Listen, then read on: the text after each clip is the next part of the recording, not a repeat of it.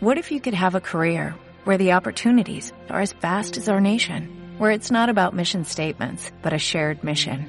At U.S. Customs and Border Protection, we go beyond to protect more than borders, from ship to shore, air to ground, cities to local communities. CBP agents and officers are keeping people safe. Join U.S. Customs and Border Protection and go beyond for something far greater than yourself. Learn more at cbp.gov/careers. Por la señal de la Santa Cruz de nuestros enemigos, líbranos, Señor Dios nuestro. En el nombre del Padre, y del Hijo, y del Espíritu Santo. Señor mío y Dios mío, creo firmemente que estás aquí, que me ves, que me oyes. Te adoro con profunda reverencia. Te pido perdón de mis pecados y gracia para hacer con fruto este rato de oración. Madre mía Inmaculada, San José, mi Padre y Señor, Ángel de mi guarda, interceded por mí. En aquellos días, Esteban, lleno de gracia y poder, dice la primera lectura de la misa de hoy, fiesta de San Esteban, realizaba grandes prodigios y signos en medio del pueblo. Unos cuantos de la sinagoga llamada de los libertos oriundos de Cirene, Alejandría, Cilicia y Asia, se pusieron a discutir con Esteban, pero no lograban hacer frente a la sabiduría y al espíritu con que hablaba. Oyendo sus palabras, se recomían en sus corazones y rechinaban los dientes de rabia. No puede estar expresado con más fuerza. Esteban, lleno del Espíritu Santo, fijando la mirada en el cielo, vio la gloria de Dios y a Jesús de pie a la derecha de Dios, y dijo, Veo los cielos abiertos y al Hijo del Hombre de pie a la derecha de Dios. Dando un grito estentorio, se taparon los oídos, porque aquello les sonaba a los judíos como una blasfemia horrorosa, y como un solo hombre se abalanzaron sobre él, lo empujaron fuera de la ciudad y se pusieron a apedrearlo. Los testigos dejaron sus capas a los pies de un joven llamado Saulo y se pusieron a apedrear a Esteban, que repetía esta invocación. Señor Jesús, recibe mi espíritu. Resulta un tanto chocante que justo después de la alegría desbordante del día de Navidad, que se prolonga además en la octava de Navidad, la Iglesia nos proponga la fiesta del primer mártir San Esteban precisamente hoy, el 26 de diciembre. Los primeros padres de la Iglesia, sin embargo, lo entendían perfectamente, y los santos por ejemplo, Salfungencio de Ruspe, en un sermón, dice Ayer celebramos el nacimiento temporal de nuestro Rey eterno. Hoy celebramos el triunfal martirio de su soldado. Ayer nuestro Rey, revestido con el manto de nuestra carne y saliendo del recinto del seno virginal, se dignó visitar el mundo. Hoy el soldado, saliendo del tabernáculo de su cuerpo, triunfador, ha emigrado al cielo. Pero para nosotros, Señor, parece como si esta conmemoración estuviera un poco fuera de lugar, porque la Navidad es la fiesta de la vida y nos infunde sentimientos de serenidad y de paz. ¿Por qué enturbiarla con el recuerdo de una violencia tan atroz? se preguntaba el Papa Francisco en el 2013. Pero en realidad, como ya intuimos, tiene todo su sentido. Porque este niño que contemplábamos ayer en el portal de Belén y que sigue estando presente durante toda esta octava y todo este tiempo de Navidad, pues ha venido a la tierra para padecer. Yo bajé a la tierra para padecer, dice el villancico, luego lo pondremos al final. Tu Señor, con tu nacimiento, con tu muerte en la cruz y con tu resurrección, has transformado la muerte de quienes te aman en aurora de vida nueva. La violencia de este mundo es vencida por tu amor encarnado por los santos, y la muerte es transformada en vida.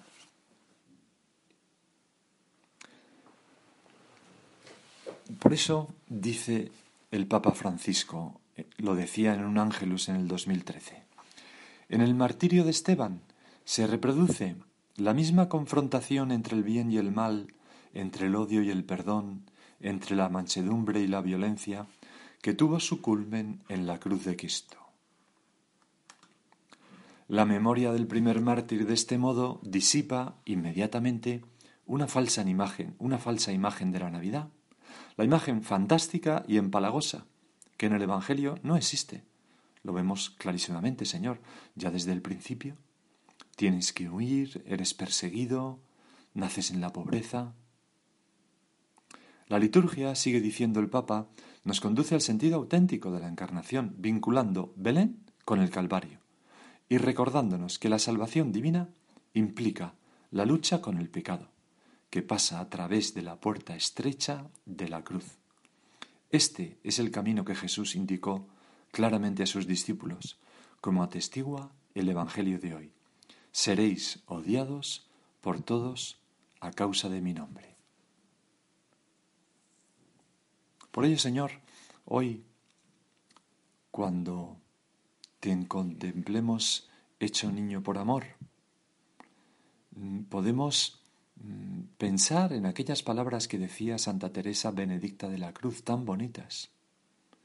Ella, en, en el misterio de la Navidad, en una obrita donde habla de la Navidad, dice que el niño del pesebre extiende sus bracitos como diciendo, sígueme, y que esto lo sintió el joven Esteban. Siguió al Señor en la lucha contra el poder de las tinieblas, contra la ceguera de la obstinada incredulidad de los judíos, sus compatriotas, y dio testimonio de él con su palabra y con su sangre. Y lo siguió no solamente corporalmente, sino con su espíritu, el espíritu de amor que lucha contra el pecado, pero que a la vez ama al pecador y que incluso, estando muriendo, intercede ante Dios por sus asesinos, porque eh, Esteban, San Esteban, sus últimas palabras antes de expirar fueron, Padre, no le tengas en cuenta este pecado, como han hecho tantos mártires a lo largo de la historia. Y por eso, también, Señor, hoy es un día estupendo para rezar por todos los cristianos perseguidos, por todos los cristianos que sufren discriminaciones por causa del Evangelio, que son más que en ningún siglo, recordaba el Papa Francisco. Señor, protégelos, dales fuerza, consuélalos, llénalos del Espíritu Santo como a Esteban y dales un lugar muy alto en el cielo. Y al mismo tiempo, Señor, te pedimos que nosotros, los cristianos que estamos todavía en esta tierra, no separemos jamás la alegría de la cruz, porque la cruz es fuente de alegría. Que no huyamos de la cruz. Y, que nos demos cuenta que la cruz siempre para un cristiano ocupa un lugar central en la vida de la Iglesia y en su vida personal. Decía Benedicto XVI en una catequesis el 10 de enero del 2007 que en la historia de la Iglesia no faltará nunca la pasión, la persecución. Y precisamente la persecución se convierte, según la famosa frase de Tertuliano, en fuente de misión para los nuevos cristianos. Y cita las palabras de, de Tertuliano. Nosotros nos multiplicamos cada vez que somos segados por vosotros. La sangre de los cristianos es una semilla. Pero, seguía Benedicto XVI, también en nuestra vida la cruz, que no faltará nunca, se convierte en bendición. Es un misterio para nosotros, Señor. Es la ciencia de la cruz que es tan oculta, tan difícil de entender. Y aceptando la cruz, sabiendo que se convierte en bendición y es bendición, aprendemos la alegría del cristiano incluso en los momentos de dificultad. Y cuando encontremos que en nuestra vida, como le pasó a San Esteban en la antigüedad, la sincera adhesión al Evangelio puede exigir pues el sacrificio de la vida o al menos de la comodidad o de la fama o del honor, recordemos las palabras que recoge el Evangelio de hoy, dichas por nuestro Señor. El que persevere hasta el final, se salvará. Ojalá San Esteban nos enseñe a aprender estas lecciones, nos enseñe a amar la cruz, que es el camino por el que Cristo se hace siempre presente en nosotros. Y un segundo punto de nuestra meditación es que Esteban de quien se dice que realizaba grandes prodigios y signos en medio del pueblo, y además que, no lograban hacer frente a su sabiduría y al espíritu con el que hablaba y que estaba lleno del Espíritu Santo, bueno, pues este, este hombre cumple lo que tú, Señor, prometes también en el Evangelio de hoy. Cuando nos dices, cuando se entreguen, no os preocupéis de lo que vais a decir o de cómo lo diréis. En aquel momento se os sugerirá lo que tenéis que decir, porque no seréis vosotros los que habléis, sino que el Espíritu de vuestro Padre hablará por vosotros. Pero, además de cumplir esta promesa del Señor, hay un detalle en el relato del martirio de Esteban, que es el que me gustaría hablar contigo ahora, Señor, que le asemeja mucho a ti, y es su perdón antes de morir. No se incluye en la primera lectura de la misa de hoy, pero sí es el versículo que la continúa en los Hechos de los Apóstoles, el número 60 del capítulo 7. Dice así. Luego, cayendo de rodillas y clamando con voz potente, Esteban dijo, Señor, no les tengas en cuenta este pecado. Y con estas palabras murió. Es decir, con el perdón en la boca. Como tú, Señor que antes de, de, entregar tu espíritu, dice Lucas, dijiste, Padre, perdónalos porque no saben lo que hacen. Mira, todos nosotros hemos de ser mártires sin martirio. Mártires por el perdón, que es morir a una parte de nosotros mismos, a ese rencor. Si mártir significa testigo, y un verdadero testigo eh, es el que se comporta como Jesús, quien reza, ama, da, pero sobre todo perdona, como Jesús, pues mártir es aquel que perdona. Los mártires no están en el martirio diciendo, vosotros me matáis, pero a vosotros os arrancarán la lengua y... No, no, no, no. Sino que están perdonando. Y el Papa Francisco, en una ocasión, se preguntaba, era el año 2015, en un Ángelus, en una fiesta, en, la fiesta de hoy, preguntaba, ¿pero para qué sirve perdonar?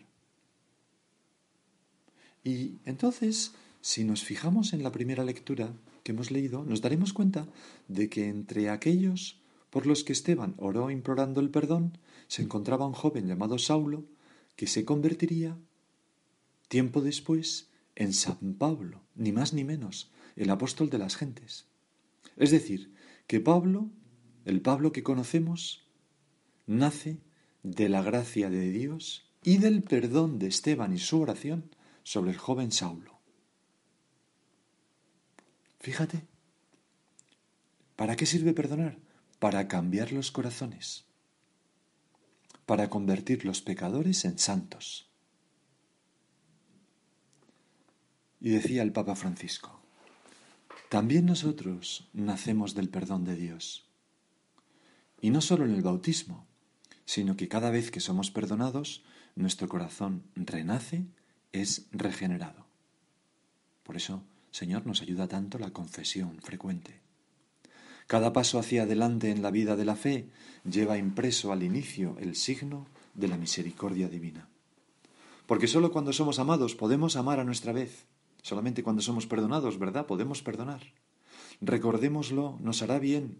Si queremos avanzar en la fe, ante todo es necesario recibir el perdón de Dios, es decir, confesarnos con frecuencia, hacer actos de contrición, pedir perdón al acabar el día al Señor en nuestro examen de conciencia. Encontrar al Padre, quien está dispuesto a perdonar todo y siempre, y que precisamente perdonando sana el corazón y reaviva el amor. Jamás debemos cansarnos de pedir el perdón divino, porque sólo cuando somos perdonados, cuando nos sentimos perdonados, aprendemos a perdonar. Así decía el Papa Francisco en un Ángelus en el año 2015. Y perdonar, lo sabemos bien, no es una cosa fácil. ¿Cómo empezar? Pues como Esteban, como Esteban, por la oración.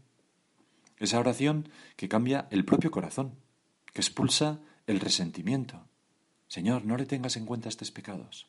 Señor, te pido por él. Señor, te pido por ella, que me han hecho tanto daño. Y así, poco a poco, descubrimos que somos liberados de las cadenas interiores del rencor que van como cayendo por la fuerza de esa oración y de la acción del Espíritu Santo. Porque es tan feo, tan triste vivir en el rencor. Y, entonces, si, si nosotros nos convertimos por el perdón en misericordiosos, a través del perdón venceremos el mal con el bien, transformaremos el odio en amor y haremos que el mundo sea más limpio y que mm, haya posibilidad de mucho San Pablo. Por eso, cuando vemos, es que esta persona, pues reza por ella. Es que este político tiene un, un, odio a la iglesia, pues reza por él. Porque ese, ese puede ser un nuevo Saulo, puede ser San Pablo. Si tú y yo perdonamos y rezamos por ellos, como hizo San Esteban. Qué, qué gran ejemplo, Señor. Digo, un político, o un terrorista, o lo que sea. Tras el martirio de San Esteban, y es un tercer punto de nuestra meditación con el que vamos a terminar, los hechos nos narran que se desencadenó una persecución local contra la iglesia de Jerusalén. De modo que los cristianos huyeron de la ciudad y se dispersaron pues, por las regiones adyacentes, por Samaria, Fenicia, Siria. Los hechos lo dicen así. Los que se habían dispersado iban por todas partes, anunciando la buena nueva de la palabra. Es decir, que una vez expulsados de Jerusalén se convirtieron, como dice Benedicto XVI, en misioneros itinerantes. Y de este modo eh, ocurrió algo muy bueno para la historia del Evangelio. Es que el Evangelio se propagó por esas regiones, llegando hasta Antioquía, donde recibieron por primera vez los seguidores de Cristo el nombre de cristianos. Y por eso la Iglesia Oriental canta en los himnos cosas tan bonitas como esta. Para ti las piedras se convirtieron en peldaños y escaleras para subir al cielo y te uniste jubiloso a la reunión festiva de los ángeles. Se refiere a, San Esteban. Pero mm, para la Iglesia las persecuciones a veces son motivo de extensión del Evangelio.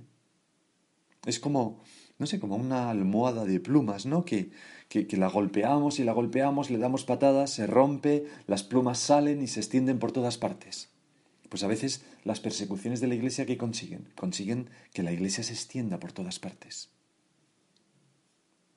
Por eso, Señor, te pedimos que también nosotros amemos la cruz cuando la encontremos, sabiendo que muchas veces es mm, camino de extensión de la buena nueva. Que no juzguemos siempre negativamente las persecuciones. Por supuesto que si podemos evitarlas, las evitamos. Por supuesto que si hay medios mm, en las leyes, eh, acudiendo a los tribunales, pues acudimos para que no se cometan injusticias contra los cristianos, por supuesto. Dios no quiere que seamos tontos, ¿verdad? Ni que hagamos cesación de nuestros derechos. Pero cuando suframos las persecuciones de cualquier género, pues un puntito de alegría, porque ahora soy como Jesús, ahora soy como los primeros cristianos, ahora el Evangelio se puede extender prodigiosamente gracias a esta persecución. Y tantas veces lo vemos, además, en la historia de la Iglesia. Vamos a terminar con estas palabras de Benedicto XVI en el año 2011. Decía, Queridos hermanos y hermanas, en San Esteban vemos realizarse los primeros frutos de la salvación que el nacimiento de Cristo ha traído a la humanidad. La victoria de la vida sobre la muerte, del amor sobre el odio, de la luz de la verdad sobre las tinieblas de la mentira. Alabemos a Dios porque esta victoria permite también hoy a muchos cristianos no responder al mal con el mal, sino con la fuerza de la verdad y del amor. Ojalá tú y yo estemos ahí. Que la Virgen María, Reina de los mártires, obtenga a todos los creyentes la gracia de seguir con valentía ese mismo camino. Pues se lo pedimos a nuestra Madre la Virgen y ahora te dejo con ese villancico precioso cantado por Raya Real que se llama Madre en la puerta y un niño, donde se dice, donde se une, ¿verdad?, el nacimiento de Cristo con su misión de morir en la cruz.